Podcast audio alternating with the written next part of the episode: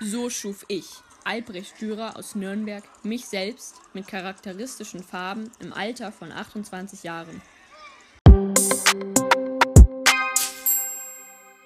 Hallo und herzlich willkommen zu einer neuen Podcast-Folge von Faith and Faces, heute zum Thema Albrecht Dürer. Deswegen haben wir uns einen Special Guest eingeladen, nämlich Franny. Hallo Franny. Hallo Greta und hallo Henrike und Charlotta. Hallo. ähm, genau, wir haben uns für dieses Thema entschieden, weil das gerade ähm, unsere neue Predigtreihe ist in der Apostelkirchengemeinde Kiel. Ähm, haben wir das Thema Albrecht Dürer. Dazu gibt es auch noch weitere Informationen auf unserer Internetseite akg-kiel.de. Da findet ihr auch die Bilder, über die wir vielleicht dann in den nächsten Folgen sprechen werden. Und heute werden wir uns eher so mit der Person Dürer selbst beschäftigen. Ja, die, der Flyer. Also wir haben ja zum Gottesdienst der Ostertage die Predigtreihe beziehungsweise die zu der Predigtreihe gehörenden Evangelientexte diesmal mit Dürer-Holzschnitten illustriert veröffentlicht. Und das ist ja quasi der Anreger, um einfach mal zu schauen, was war eigentlich Albrecht Dürer für ein Künstler und woher äh, kamen seine Ideen äh, so. Bevor wir tiefer einsteigen, müssen wir natürlich erstmal so ein bisschen die Basics klären. Also, wo hat er gelebt und wann? Damit wir das überhaupt einordnen können. Also, Albrecht Dürer lebte vom 21. Mai 1471 bis zum 6. April 1528 in Nürnberg. Er war Maler, Grafiker, Mathematiker, Kunsttheoretiker und Buchautor. Nicht schlecht. Ja, da hat er schon mal einiges gemacht. Und jetzt wollen wir mal so ein bisschen genauer auf sein Leben gucken und auch seine Werke und vielleicht auch schon so ein bisschen so, was hat eigentlich sein Glaube für ihn bedeutet und wie hat ihn das inspiriert in seiner Kunst? Mhm. Und da wir natürlich jetzt nicht so belesen sind in Richtung Dürer, also wir haben uns natürlich ein kleines bisschen informiert, haben wir eben unseren Experten Franny da, der uns heute die ein oder andere Frage beantworten wird.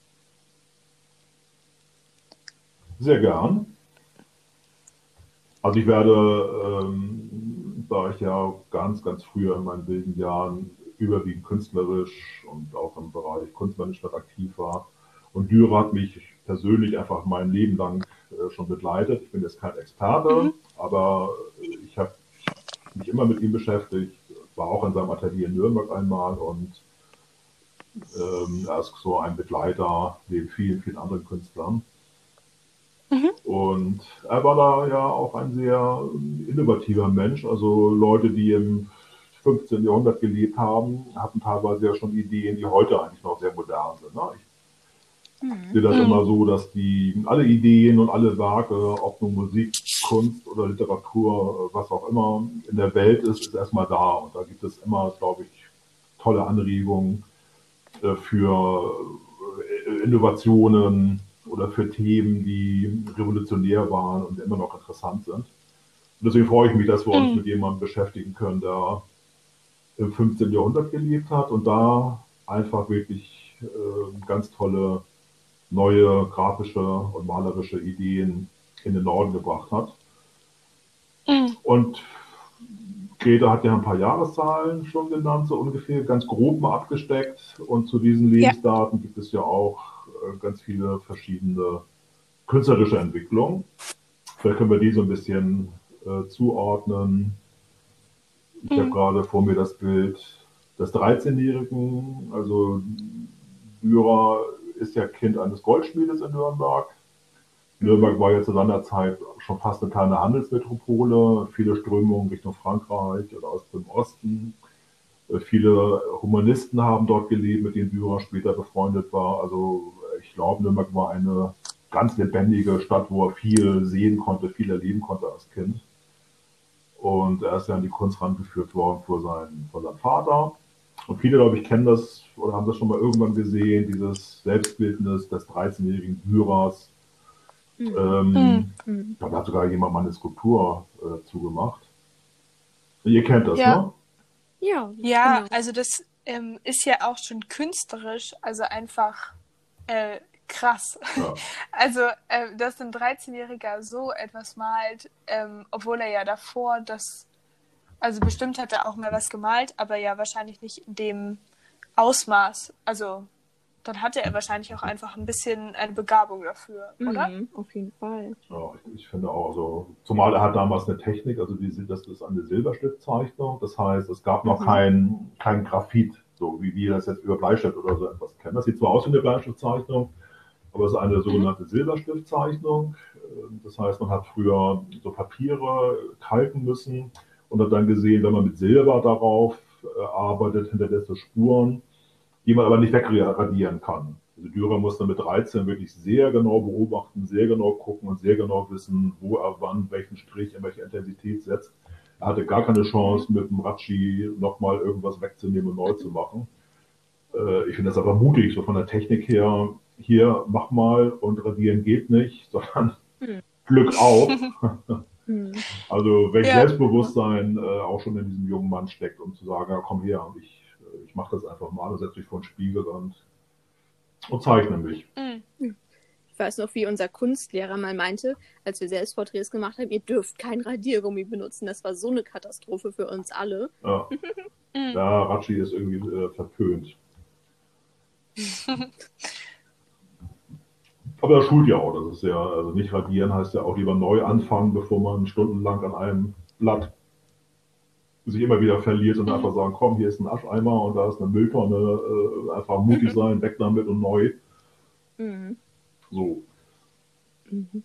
Ähm, aber also Selbstporträts war dann ja auch schon eine Sache, die er auch öfters gemacht hat und auch gerne. Also ich weiß nicht, ob das so typisch auch war für die Zeit, aber die hat er ja schon öfter gemacht. Also es gibt ja bestimmt drei oder vier ähm, von ihm selbst, was ja auch nochmal eine, eine höhere Kunst ist, also sich selbst ähm, geteilt zu, getreu zu malen, als wenn man jetzt irgendwie ähm, einen Darsteller hat, den man malt. Mhm. Ja, das hängt merkwürdigerweise zusammen. Also er hat natürlich sich selber, also vom Menschenbild her tat sich ja in der Zeit Dürers schon einiges. Ne? Also man war im Rahmen des Humanismus natürlich jetzt sehr fokussiert. Wir sind natürlich Gottes Geschöpf, aber wir sind auch Individuen und man hat sich viel mehr mit der Person, mit den individuellen Wünschen und Eigenarten beschäftigt. Äh, Das war natürlich auch eine Selbstbefragung, sehr oft so bei, bei allen Selbstbildnissen. Aber Dürer hat die Selbstbildnisse auch gemalt, quasi als ähm, Referenz. Ne? Hat damit äh, zeigen können, entweder bei sich im Atelier oder dort, wo die Bilder ausgestellt wurden oder angekauft wurden. Hier schaut mal hin, wenn ihr von mir ein Porträt haben wollt, dann habt ihr das zu erwarten, das habe ich drauf, das kann ich. Äh, und äh, das war auch Mhm. so eine Referenz, so ein bisschen Marketing.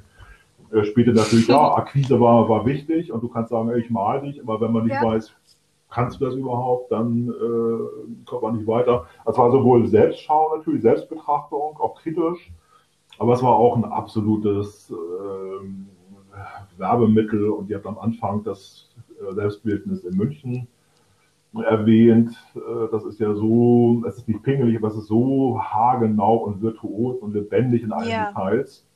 Also wenn ich sowas von Mhm. mir haben möchte, dann würde ich sagen, Albrecht, du bist mein Mann, ich setze mich hin und du malst mich. also es ist natürlich auch eine so Verkaufsförder gewesen, ne? neben, neben dem rein künstlerischen äh, und ästhetischen und virtuosen bei ihm. Das wollen wir nicht vergessen. Ne? Also das äh, spielte da auch eine Rolle.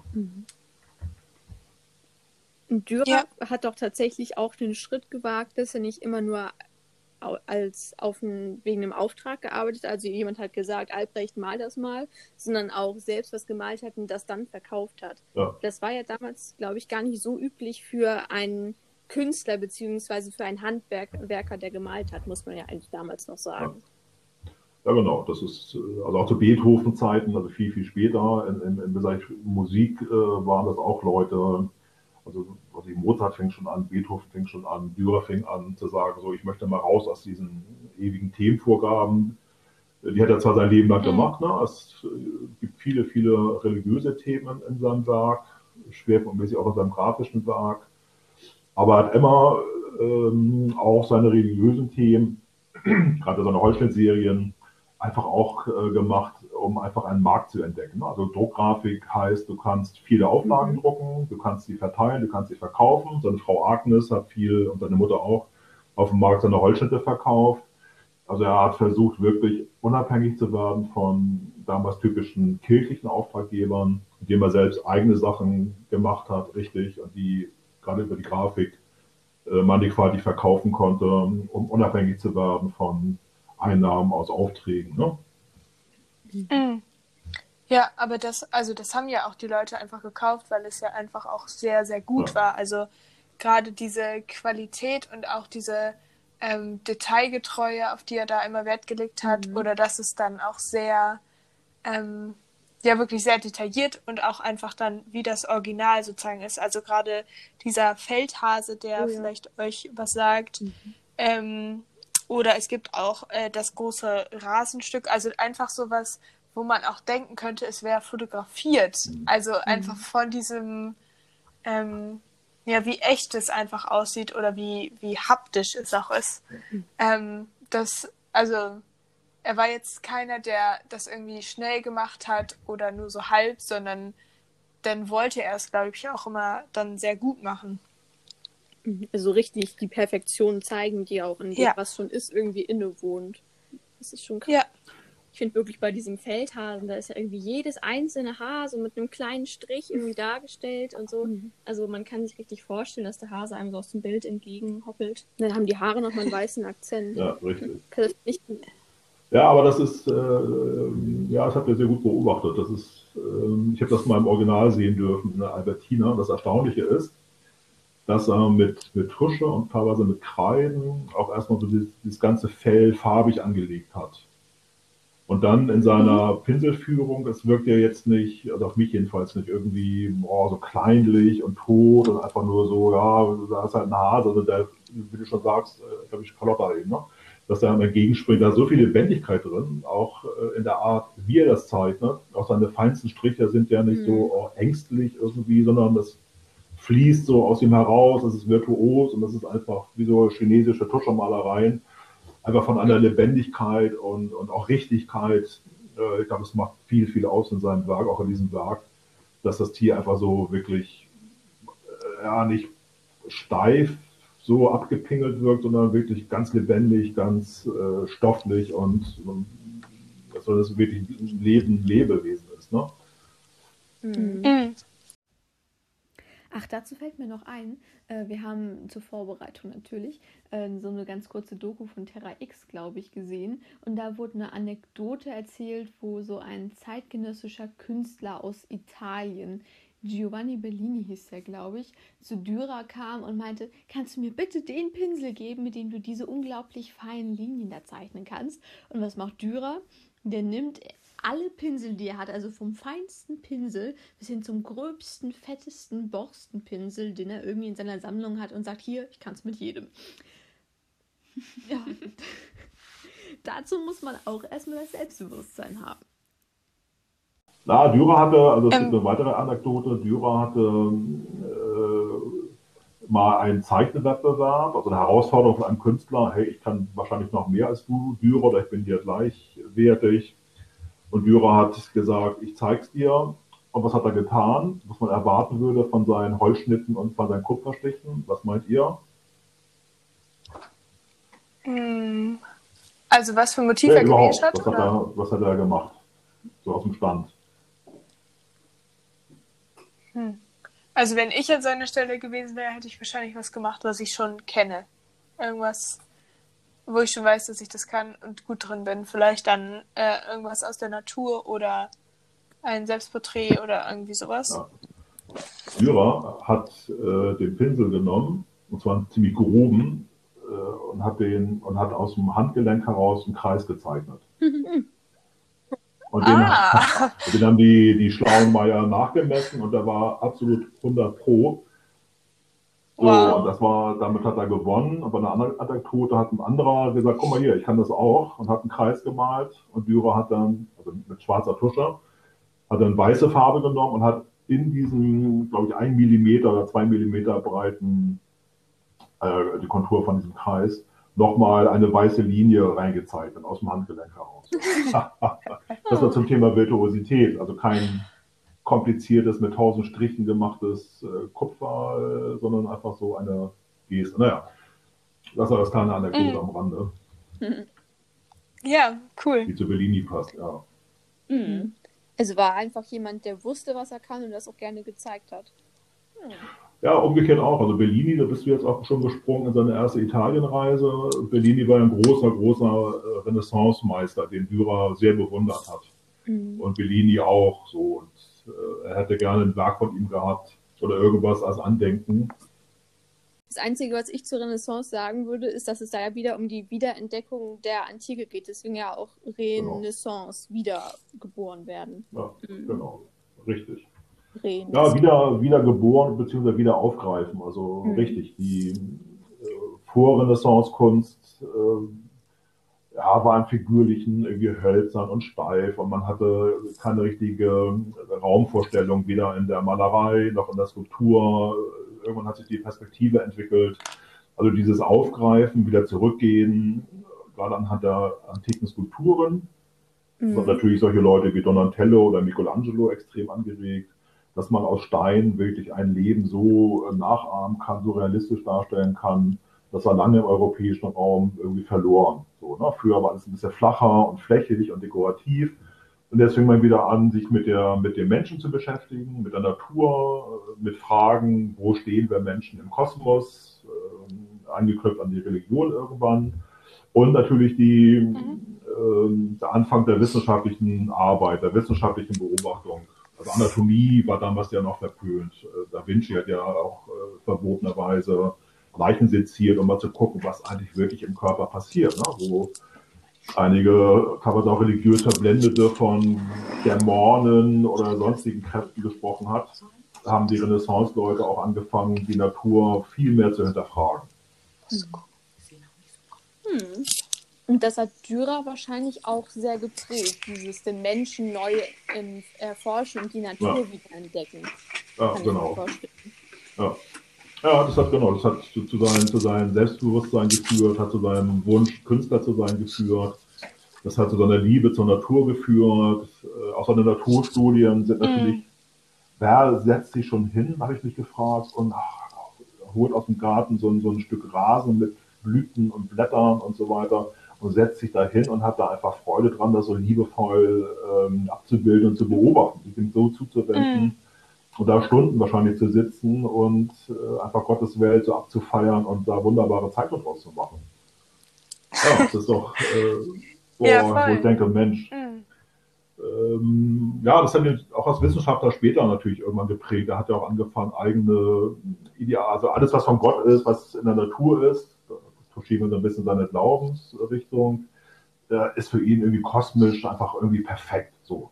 Klar, auch wenn er draußen sieht, nee, die Menschen sind nicht gar nicht perfekt. Und wenn ich, äh, was ich in Nürnberg auf den Wochenmarkt gehe und ich sehe all die ganzen Armen und Krüppel, dann ist es nicht so äh, perfekt. Aber er hätte gerne auch also eine Art idealen Menschen für sich geschaffen. Es gibt ja viele Proportionsstudien von mhm. ihm, ne, wo er nachher ja. auch versucht hat, so einfach sich auf so eine Figuration hinzuentwickeln, die es ihm ermöglicht, auch ohne Modelle zu arbeiten und aus dem Kopf heraus Menschen zu konstruieren oder Bilder zu konstruieren, ohne immer mhm. nach einem konkreten Modell zu arbeiten. Ne? Mhm. Ja, das stimmt. Also seine Zeichnungen waren ja auch immer sehr äh, proportional. Also ähm, wenn er jetzt zum Beispiel diese betenden Hände, die sind auch sehr bekannt. Mhm. Also die kannte ich. Ich kannte diesen Hasen, kannte ich tatsächlich gar nicht, aber diese betenden Hände ja. kannte ich. Ähm, und äh, genau, dass die auch so geteilgetreu sind, das ist ja auch sehr schwierig ähm, zu schaffen, dass jetzt auch bei Porträts die Nase jetzt irgendwie nicht zu groß ist oder die Augen zu klein, ja. zu groß. Ähm, ja, das ist auch eine mhm. echte Kunst. Ich habe mich auch mal so ein kleines bisschen ans Zeichnen rangewagt und das ist echt, also man stellt sich das immer so vor, okay, dann sehe ich jetzt genau, wie groß die Nase ist und dann überlege ich mir, wie klein oder groß die Augen im Leben sein müssen. Und dann muss irgendwie ein kleines bisschen mm. was falsch sein und schon stimmt das ganze Gesamtwerk nicht, weil irgendwas hat sich verschoben und du denkst, ich habe doch genau das gemalt, was ich gesehen habe. Aber irgendwie ist dann das auf dem Papier nicht mehr das, was man sieht. Hm. Das stimmt, das ist echt unglaublich schwierig. Hm. Aber, das, aber genau das, was du ansprichst, Entschuldigung, ähm, was du ansprichst, Charlotte, ist, das ist genau das, was man äh, künstlerisches Tun nennt. Ja, du kannst das, was du siehst, nicht äh, eins zu eins komplett übernehmen, sondern du musst ähm, dir was einfallen lassen, wie du eine Sache so vereinfachen kannst, dass sie dem Gesehenen sehr ähnlich wird, aber an, in ein anderes Medium übertragen wird. Zeichnung ist eben Zeichnung und nicht deine, deine Natur, also deine Haut mhm. und das alles. Ne? Und ähm, wenn ihr mal ja. Gelegenheit habt, ähm, es gibt zum Beispiel vom, vielleicht findet ihr das mal in der Bibliothek, das Städtemuseum hat da vor, vor zwei Jahren eine große Dürer-Ausstellung mit fantastischen Nahaufnahmen. Und da kann man genau sehen, äh, wie vereinfacht Dürer äh, Gegenstände oder auch Anatomie und Details wie Nasen, Augen, also etwas ge gemalt hat oder gezeichnet hat, was erst in der Entfernung extrem fotografisch realistisch aussieht. Aber in der Nähe eigentlich nicht.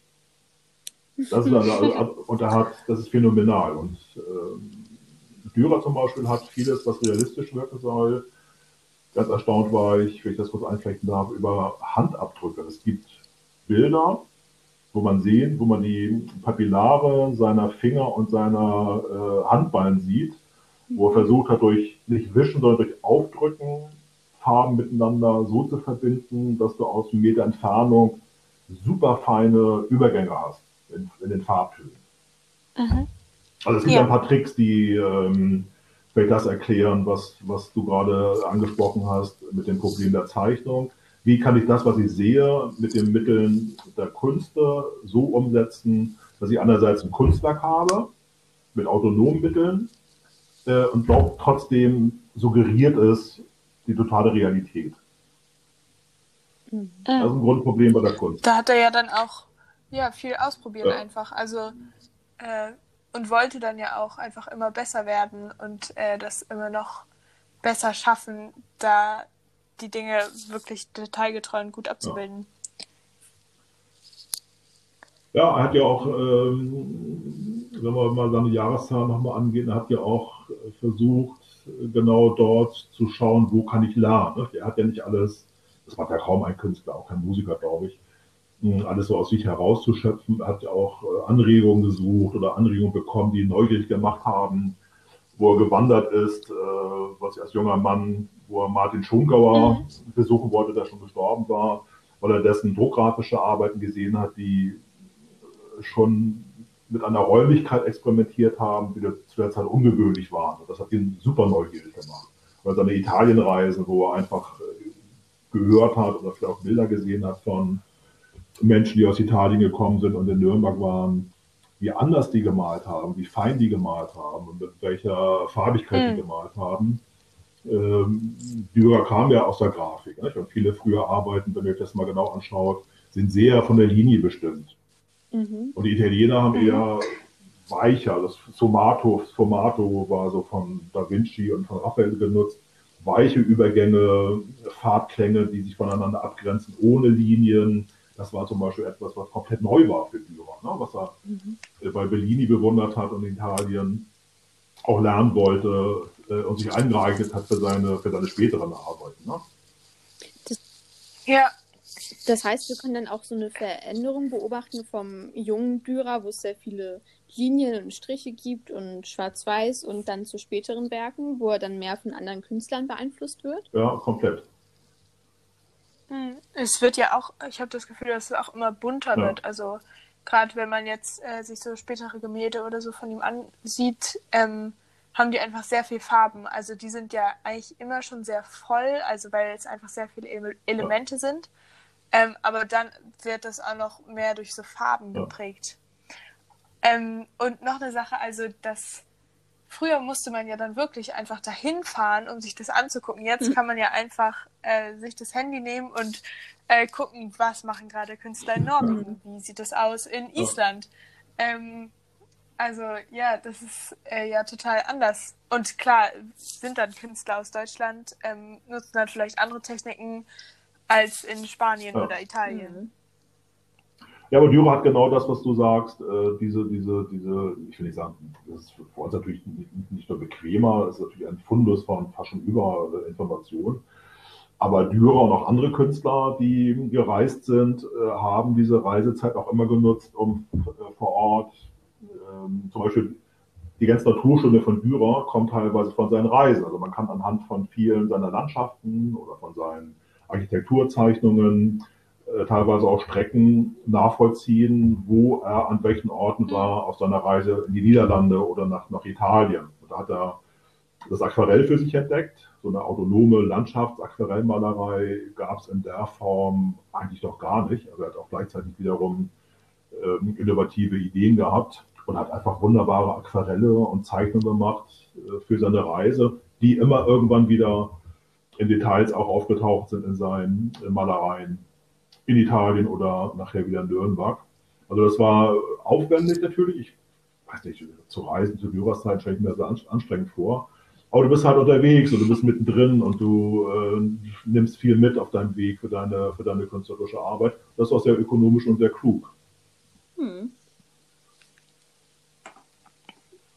Und die Farbigkeit, ja, er hat einfach Aber bei den Venezianern, also Bellini, wer mag im Internet mal zu recherchieren, wird sehen, dass da eine ganz andere Farbigkeit äh, vorherrschte. Und das, was bei Dürer sehr farbig, ich will gar nicht, also bunt, also ich will ja von farbig reden, er hat einfach für seine großen Malereien, und da dominieren erstaunlicherweise immer so diese Marien, äh, Josef-Maria-Thema, einfach auch äh, für diese mhm. Themen ganz edles Material genommen. Ne? Also früher hat man ja Farben aus Naturstoffen äh, entwickelt, auch die Ölfarben, die später kamen. Das waren alles Naturpigmente, also wirklich äh, Lapislazuli Steine hat man zum Beispiel zerrieben, um der Madonna dieses, dieses göttliche Blau äh, zu malen. Das hat man nicht mit mm. mit ja, Filzer. Mit, mit Filzi. äh, also die Qualität ja. seiner Pigmente, die stehen halt heute noch. Nach 500 Jahren sieht man das immer noch bei vielen Gemälden, dass die so brillant sind und so klar sind. Also er war auch sehr aufwendig in seiner Wahl des, der Materialien, die er verwendet hat. Ne? Mm. Ähm, ich habe hier noch ein Zitat, was hier äh, gerade passt. Ähm, was leicht ist, kann nicht sehr kunstreich sein. Was aber kunstreich ist, äh, will Fleiß, Mühe und Arbeit haben. Also, ähm, dass er ja ja, sich auch immer sehr damit auseinandergesetzt hat und genau, da kommen wir auch wieder zu seinem sozusagen Perfektionismus, also dass er ähm, ja die Dinge aber sehr perfekt abbilden wollte und detailgetreu. Ja, ich glaube auch, das habe ich mich auch gefragt, was du gerade sagst, äh, Greta. Ähm, ich glaube, also ganz, ganz, ganz persönlich, dass er einfach durch seine Goldschmiedelehre, wo du ja auch sehr, sehr fein arbeiten musst und sehr genau arbeiten musst, äh, was ja. die Kelche und wenn man so sakrale Gegenstände sich in den Kirchen mal anschaut, dann ist es manchmal gar nicht nachvollziehbar, äh, wie solche Werke entstanden sind. Ich glaube, diese, dieser Arbeitsethos aus seiner Handwerkerlehre, die ist da, also spekuliere ich jetzt mal, nie losgeworden. Das hat ihn immer begleitet. Um am Ende wieder so in eine also nie kleinliche, pingelige Perfektion. Er hat immer wirklich die Eindrücke so wiedergeben wollen, dass man alles erkennt, auch äh, weil das so die Gottes Schöpfung ist. Ne? Das war auch in dem Bereich von, von einer, seiner Religion. Er war einfach auch ein sehr tiefgläubiger Mensch ähm, und hat äh, solche Themen mit sehr viel Liebe und mit sehr viel Respekt äh, und auch mit Humor äh, bearbeitet. Ne? Und Liebe ja. zum Detail ist immer, das Detail ist gehört mit zu Gottes Schöpfung. Er hat nichts übersehen, er hat nichts unbedacht gelassen. Jede kleine, was weiß ich, Mücke oder was es so auf der Welt an Kleinkram gibt, ist in sich einfach äh, liebevoll gestaltet und perfekt. Ne? Davon wollte er nicht mhm. weg. Das ist, er will nicht gottgleich sein, aber er kann das nicht ignorieren oder banalisieren. Ja, also das war ihm dann bestimmt auch persönlich wichtig, da sozusagen für Gott das richtig ja. abzubilden. Ja, was heißt richtig? Guck mal, wenn wir zum Beispiel auf die Holzstätte kurz eingehen wollen, wenn ihr wollt, ähm, die wir ja in der Predigtreihe sehen. Also ja, fast, fast also die, also was Dürer ja an seinen Holzschnitten grundsätzlich gemacht hat, allen voran seine, habt ihr mal die Apokalypsen-Serie euch anschauen können? Nee, also dringendes Thema, schaut euch bitte mal in Google die Holzschnitte zur Apokalypse an. Ach, ein paar habe ich gesehen, ja. aber nur vorhin in der Doku. Ja. Also das ist nur ganz kurz drüber. Ich konnte das nicht wirklich ausgiebig betrachten. Also ihr werdet sehen, dass er natürlich im Körperlichen in vielen Sachen sehr, sehr, sehr genau war. Nicht? Aber Dürer hatte wie er von sich selber sagte, viele Gesichter, also viele Visionen. Er muss voll gewesen sein mit, mit Ideen. Er hat aber auch etwas an grafischen Chiffren, nenne ich das mal, erfunden, was es vorher auch nicht gab. Wie kannst du Licht darstellen? Wie kannst du äh, Elemente darstellen? Wind, Donner? Wie kannst du Dinge über, rein über Linien? Im Holzschnitt hast du eben zu Dürers halt nur mit Linien gearbeitet. Wie kannst du all solche Elemente äh, grafisch darstellen? Dürer hat es gemacht. Dürer hat für seine dramatischen, er war ein großer Dramatiker, finde ich, wie er Figuren inszeniert, wie er seine Blätter inszeniert, ein fantastischer Dramatiker in, seiner, in seinem Bildaufbau. Aber guckt euch mal an, wie er wirklich mit den Elementen gearbeitet hat. Das ist unglaublich. Da war, glaube ich, ein sehr, sehr innovativer mhm. Mensch. Es gab keine Vorlagen. Wie kannst du Licht machen? Wie kannst du die Heiligkeit äh, machen? Oder wie kannst du den Sturm der von Rittertod und Teufel dramatisch darstellen? Mm, also er war mehr als jemand, der Natur gut abbilden konnte. Er hat einfach viel auch Bildnerisches erfunden. Also hatte er da in dem Bereich dann auch keine, ähm, also hatte er dann in dem Bereich auch keine Vorbilder. Also bei, bei den Zeichnungen hatte er ja viele Freunde oder ähm, Leute, wo er sich das so ein bisschen abgucken konnte, aber bei den Holzschnitten nicht. Nee, oder gab es da? Auch jemand. Also es gab die, also vor Dürers Holzschnitten-Innovationen gab es halt viele Holzschnitte für einfache Bibelillustrationen oder für Andachtsbilder von Heiligen. Ne? Das war ja äh, so vor der Reformation ja. im Katholischen ja durchaus gang und gäbe, dass man so Andachtsbilder gemacht hatte. Die waren sehr vereinfacht, sehr versimpelt. Äh, diese Dramatik gab es, gab es nicht in der Malerei schon, aber im grafischen, in der grafischen Idee, wie kann ich mit Linien und mit Chiffren äh, Atmosphäre darstellen, die dramatisch ist zum Beispiel, ne? äh, gab es nicht. Da ist er absolut ideenreich und innovativ mhm. gewesen und da äh, zu der Zeit wirklich einmalig. Ja, das ist eine Genialität, stimmt. deswegen meinte er, die Leute, es ist, es ist mehr in mir. Aber es kommt von Gott. Mhm. Bei ihm kam das immer, es gibt einen schönen Spruch, da, da habe ich mal als Kind schon gemerkt.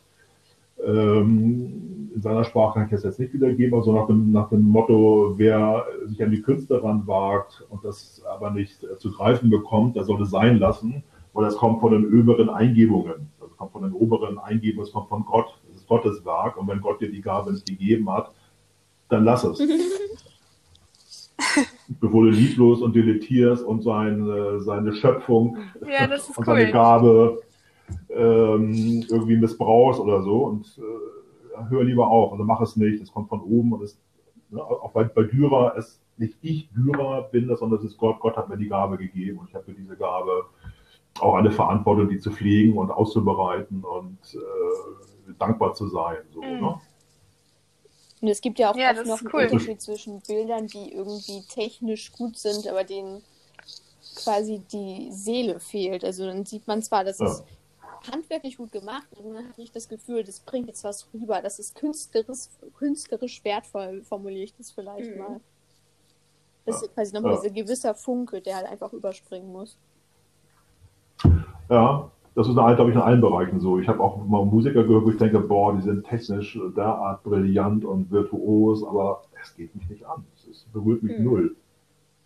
So. Hm. Ja, ja, aber bei Musik, finde ich, merkt man das nochmal noch mal mehr. Also, man hört es und man spürt es auch mehr noch als vielleicht in der Bildkunst, aber äh, das gibt es in allen ja. Bereichen, wo du denkst, boah, wie langweilig. Also, mm. Mm. Ja, das stimmt. Eigentlich passt das zu allem, was man tut. Man kann ja alles irgendwie machen oder man, oder man macht alle Dinge irgendwie mit Liebe oder mit Inspiration. Mhm. Ja. Ja, ist ja schön, wenn wir das, wenn wir ständig machen könnten, wenn ihr mit Liebe und Inspiration in die Schule ginge, das wäre schon mal eine andere Antwort. das, das wäre eine andere Welt. Aber. Ja, oder es, also es gibt ja auch den äh, Vers, glaube ich auch, dass man alle Dinge so tun sollte, als würde man sie für den Herrn ja. tun. Also so hat er dann ja, ja eigentlich mhm. auch gemalt, als würde er ähm, immer Gott zur Ehre ja, genau. malen wollen ja. oder malen. So wie Bach, ne? immer äh, Solo Deo, immer für, immer für den Herrn. Und Dürers Einstellung erinnert mich immer an, habt ihr gestern die Losung gelesen? Zwei Korinther. Nee. Nee, ich habe nur die Bibel-App. Ja, was war das, das, das erinnert mich total an seine Einstellung. Nicht, dass wir, nicht, dass wir tüchtig sind von uns selbst, uns etwas zuzurechnen, als von uns selber geschaffen, sondern dass wir tüchtig sind hm. von Gott. Das äh, passt ja, auch eigentlich. Ja, das, ey, das, mhm. das passt ja, ja, voll. Wow. Also das war, glaube ich, eine ja. Lieblingsstelle von, äh, von Dürer. Aber er hat es einfach gekonnt. Er hat die, äh, oder viele, er hat einfach die Gaben gehabt, er hat die, die, auch die Frechheit gehabt, sich, und das wollen wir nicht vergessen, äh, du wächst als junger Mensch in eine Tradition. Ich weiß ja, ob ihr äh, was in eurem Leben habt. Ich weiß, Henrike und äh, Charlotte, ihr macht Musik noch. Ne? Man wächst irgendwie eine Tradition, hat so viele Leute um sich herum mit Gedanken, die ihr Instrument auch gut spielen und da gibt es Regeln und da sollte man das vielleicht so und so machen. Und da gibt es plötzlich Menschen, die einfach sagen, äh, nee, ich, ich mache das irgendwie mhm. anders. Ich äh, suche andere Wege und ähm, so, also abzuweichen von, von Lehrvorgaben zum mhm. Beispiel ne? oder neue Sachen zu erfinden, finde ich, ist auch eine Sache, wo du nicht nur eine, die Gabe dazu brauchst, sondern einfach auch die Persönlichkeit und den, kann man das so sagen, mhm. den Mut, äh, einfach Wege zu verlassen und Risiko einzugehen, wo du eventuell scheiterst oder wo du äh, plötzlich ganz neue, in dem Falle der Bildkunst, neue Bildideen findest oder neue Techniken findest oder die es vorher nicht mhm. gab. Und ne? bei Dürers Bildern war das ja vielleicht auch das Thema Nacktheit, das habe ich irgendwie gelesen, ja. ähm, weil es ja, ja, sonst so ein, also im Mittelalter so ein bisschen eher verpönt war, Menschen ganz nackt darzustellen. Oder interessant, wenn man ja. Frauen nackt gemalt hatte, musste man darstellen, dass es Hexen sind. Dann war es, glaube ich, wieder okay. Ähm. Noch ein ja. Hut oder ein Besen. Ja. Hexenfeuer, Hexenkessel, ein Teufel in die Ecke oder sowas in die Richtung. Ja. Ja, eine anständige Frau. Äh, hm, spannend. Ja, also Michelangelo und, und, Da Vinci, die mussten, wenn sie Frauen malen wollten, wo man schon ein bisschen das Weibliche sehen konnte, einfach auf Jünglinge, auf Männer, also Männer, männliche Modelle waren in Ordnung. Alles andere mussten sich die Herren dann ausdenken. Und wenn du nie eine Frau nackt gesehen hast, dann können die abenteuerlichsten Formen dabei herauskommen. das ja. Das aber, ja aber was du sagst, ja, äh, Dürer war, das haben jetzt ich, irgendwelche Kunstgeschichtler irgendwie riesig äh, recherchiert. Er war der erste Mensch, der wirklich nach einem nackten Modell äh, eine Tuschezeichnung gemacht hat. Also Dürer war quasi der erste, der das Thema Aktzeichnung in die Kunst eingeführt hat. Das war, wie Charlotte schon sagte, vorher völlig verpönt, ging gar nicht. Ähm, und Dürer hat es einfach gewagt, hat gesagt, komm, stell dich mal hin und zeig mal und nimm mal die Hand da oben ein bisschen zur Seite, dass man auch was sehen kann. Natürlich jetzt nicht pornografisch, sondern natürlich sehr respektvoll. Aber er hat es gemacht, ne? Hat, ja. ähm, er hat sich hat das sich getraut. Das getraut. Ja. Muss man. Mhm. Und bei dem Thema übrigens, äh, ja. kennt ihr Paula Modersohn-Becker? Mhm. Die Malerin? Den Namen. Aber ich habe halt nee, Die fällt mir da mal ein, könnt ihr auch mal, wenn ihr wollt, äh, recherchieren. Die hat zum Beispiel 400 Jahre später als erste moderne Malerin überhaupt ein Selbstbildnis gemalt, äh, nackt vom Spiegel. Das heißt, die Kultur dem Frauenkörper ja. gegenüber war so etipetete über hunderte von Jahren, dass erst äh, vor knapp 100 mhm. Jahren eine Frau gewagt hat, sich mal so äh, zu malen, wie sie halt von Gott geschaffen ist. Ähm, also so. Ja, ganz Das ist schon eigentlich, eigentlich erschreckend. Gut, aber bei Dürer war das so, ja. Er hat das, er hat das gemacht, er hat trotzdem die, die Tuschezeichnung gemacht, er hat, ähm, kennt ihr die Badenden? Es gibt einmal eine, eine, Zeichnung badende Männer und einmal auch äh, so ein Dampfbad mit Frauen. Wo er dann ganz klammheimlich den Leuten, die so Etipetete waren, ich vermute mal, dass sie aus dem religiösen Bereich kamen, äh, so einen kleinen Voyeur mhm. versteckt in das Bild. Also wenn ihr das mal findet, guck mal, wo du denkst, ah, die Frauen sind unter sich, sind sie aber nicht, sondern so mhm. dieses, oh, du darfst nicht, aber dann heimlich doch hingucken.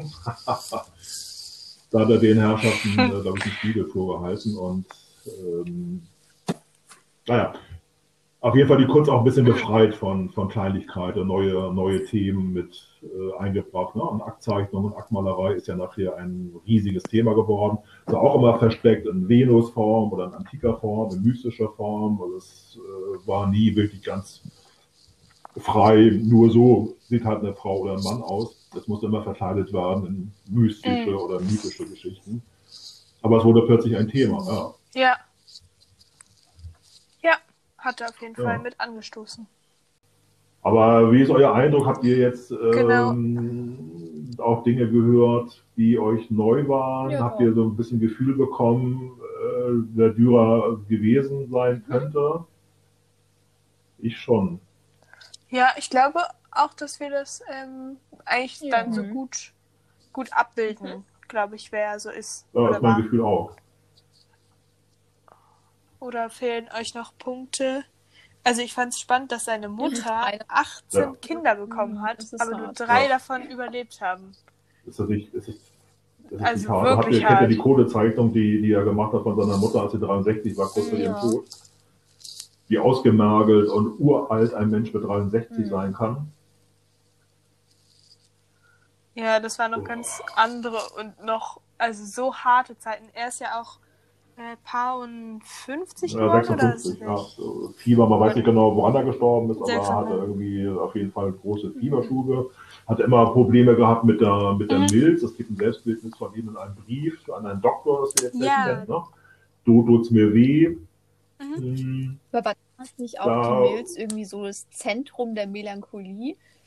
Also ich kenne mich da jetzt nicht so aus mit der ah. Thematik, aber ich glaube, damals war es noch mehr so, dass man irgendwie bestimmte Dinge den Organen aus irgendwelchen Gründen zugeordnet hat. Ähm, ja. Ja, ja, genau. Den, den, das war, das, genau, davon wollte ja auch die Renaissance oder auch Führer und die Humanisten weg. Äh, wir sind nicht von Dämonen oder es sind irgendwelche komischen Säfte, sondern das hat äh, organische Ursachen, die wir wissenschaftlich beobachten können. Also Anatomie, äh, medizinische Entwicklung, alles hängt ja äh, mit dem Humanismus auch zusammen. Ne? Dinge genau anzugucken, hinterfragen und Zusammenhänge zu sehen und weg von all dem, was im Mittelalter an Glauben und auch an, an äh, Aberglauben da war. Ne? Also ist ähm, Humanismus, also weil ich äh, weiß nicht ganz genau, was es ist, also äh, dass man den Menschen sozusagen ähm, echt ansieht oder auch äh, so wahres Wissen über den Menschen hat? Ja, das ist so ein Bildungsideal gewesen, was kam so aus der griechischen und römischen Antike. Das heißt, dass du all dein Denken und dein Handeln immer im Bewusstsein der Menschenwürde machst. Ja? Also streben nach Menschlichkeit. Das heißt, du bist nicht irgendwas, mhm sondern du bist ein Gotteswesen, du bist ein Mensch und da geht es, und du hast ein Recht drauf, dass du dich entfalten kannst, du hast ein Recht drauf, dass du unabhängig wirst von deinem ja. Stand, dass du unabhängig wirst von, von Regeln äh, oder von Erziehungsmaßnahmen, dass du als Person, jetzt mal Greta, mhm. äh, Greta sein darfst mit all deinen Gaben, ja. mit all deinen Wünschen ähm, und auch mit dem Risiko, dass man scheitern kann. Mhm. Äh, das war, glaube ich, eine wichtige ja, okay. Anregung äh, für alle Bereiche. Ja, also auch diese ja. Freiheit dann als Mensch. Und das war natürlich Dürers Bedürfnis. Mhm. Ich bin ja. Albrecht Dürer und ich bin jetzt nicht irgendwie nur in der Gilde, sondern ich möchte als Albrecht Dürer Mensch auch ähm, anerkannt werden. Das wäre auch ein wichtiger Punkt. Er wollte diese, diese Anerkennung, nicht weil er eitel war, weil er selbstbewusst war und weil er gemerkt hat auf seinen Reisen in Niederlanden und besonders in äh, Italien, bei seinen beiden Reisen in Italien, dass die Künstlermenschen dort eine ganz andere eine Funktion hatten, ne? ein ganz anderes Ansehen hatten und zum Bildungsbürgertum mhm. gehörten. Und äh, auch seine humanistischen Freunde in Nürnberg, da wollte er, weil er da auch intelligent genug zu war, er wollte zu den Freunden Pirkheimer äh, zum Beispiel gehören. Ne? Er wollte zu den Intellektuellen gehören und zu dem, zu dem Stand, wo er glaubte, wo er hingehört. Ne? Also eine Anerkennung, äh, entsprechende auch Einnahmen und ein, entsprechende würde für seine mhm. oder für alle Künstler. Das war natürlich ein Riesenbestreben, dort äh, hinzukommen und zu zeigen, wir Künstler sind nicht nur ausführende Maler in Anführungszeichen, sondern wir sind intelligente Menschen, wir kommen auf innovative Ideen und und und. Und äh, Kunst ist eben auch Denken über die Dinge, die du abbildest. Du kannst nicht einen Hasen, um nochmal auf das Thema zurückzukommen, oder eine Madonna äh, malen, äh, einfach nur so, dann ist es eine Schaufensterpuppe oder es ist ein Stück Stoff irgendwie, wenn du nicht dich ihm hingibst und das auch eine Form von Erkenntnis und Nachdenken über das Objekt ist und dann sich zuwenden, glaube ich. Und zu diesen Ja. Mhm. Zu diesem neuen Selbstverständnis Ja, passt ja auch stimmt. irgendwie, dass er seine Werke signiert hat. Das hat davor ja auch, glaube ich, nur Ja. äh, Dingens Martin Schongauer oder so auch noch gemacht. Weil da, Ja. das ist ja dieses berühmte A, wo dann klein da drunter und in, genau unter dem Querbalken noch das D ist. Ja, Dürer hat da schon das Logo entwickelt. Überlegt euch das mal. Das ist ein absolutes, ja, das ist ja heute, wie heißt das auf Neudeutsch? Ja, Grafik. Branding, ja, wie heißt das? Branding. Also wie Coca-Cola, äh, alles was AD ist, erkennt man sofort, oh, das ist Dürer. Das ist doch innovativ, Mhm. oder? Das war fünf, also, Ja, das, Da war er seiner Zeit ein bisschen voraus. Also ich, ich, ja, ja, ich, ja, ja, vielleicht, weiß ich nicht, aber einfach, er war in der Zeit, war ein kluger Kopf und ich finde, da kann man heute immer noch andocken und schauen, was hat er gemacht, was kann man davon vielleicht lernen, was geht gar nicht mehr. Ähm, und ich bin gespannt auf unsere zweite Folge, weil ich habe viel gehört, ihr habt so das Technische auch sehr bewundert. Ähm, mich würde interessieren, wie geht ihr unabhängig von dem technischen Können mit den Themen um, wenn ihr die Bilder seht, die da draußen sind. Berührt euch das Thema, berührt euch das, äh, wie ihr das darstellt, wie ist die Dramatik, unabhängig jetzt mal von den ganz beeindruckenden, äh, ich sag mal so technischen, malerischen oder zeichnerischen Fähigkeiten. Mm, Das ist eine Sache. Mhm. Und das wollen wir im zweiten Teil machen, da bin ich sehr gespannt, Ja. Hm. äh, wie wir mal wegkommen von den technischen Bewundern hin zu den Themen. Ja, das wird bestimmt gut. Cool, dass ihr bis hierhin zugehört habt und ihr könnt euch auch schon auf die zweite Folge freuen. Da beschäftigen wir uns dann mit zwei von den Bildern, die in der Predigtreihe vorkommen. Das wird sicherlich auch nochmal sehr spannend. Und ja, danke Franny, dass du dabei warst. Das war sehr schön. Sehr gern. Und ja, Danke für die Einladung. ja gerne. Und ja, bis zum nächsten Mal. Tschüss. tschüss. Tschüss. Tschüss.